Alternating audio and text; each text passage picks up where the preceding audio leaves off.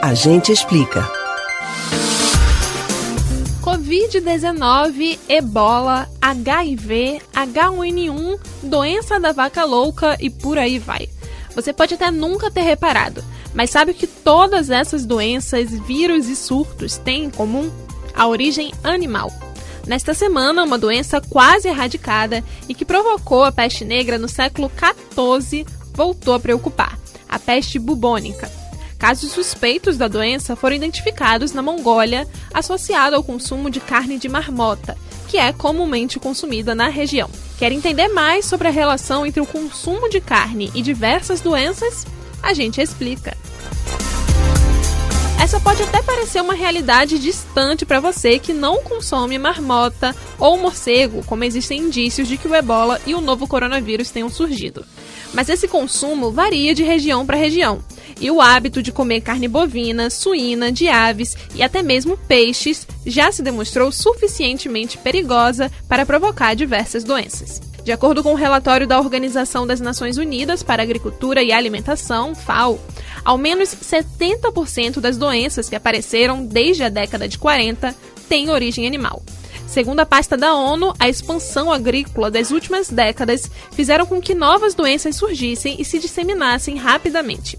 Entre as doenças divulgadas no estudo estão HIV-1, encefalopatia espongiforme bovina, síndrome respiratória aguda grave e diversos vírus gripais.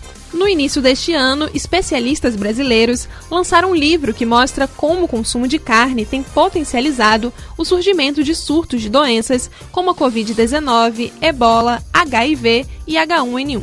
Escrita pelos cientistas Cynthia Paim e Vladimir Alonso, ambos com doutorado em Oxford, a obra Pandemias, Saúde Global e Escolhas Pessoais alerta para a forma como a criação e o consumo de proteína animal pode levar à morte de milhões de pessoas no planeta.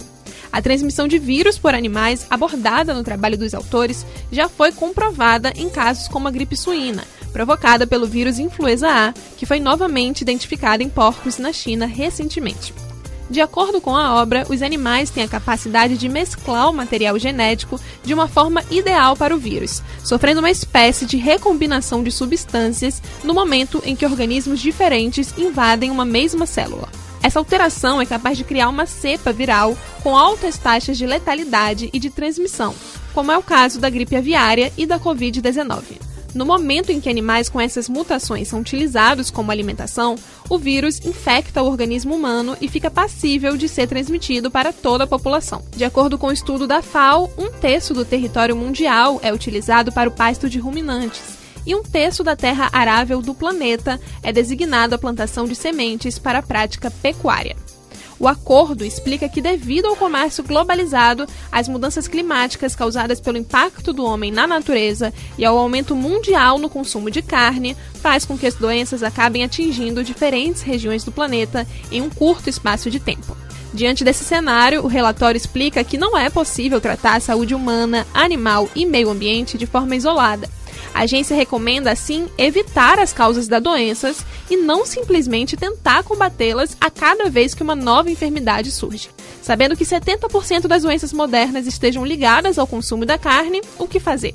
Entre as medidas indicadas pela FAO está a diminuição do consumo da carne, que além disso é a maior responsável pela emissão de gases poluentes e que acelera os efeitos do aquecimento global.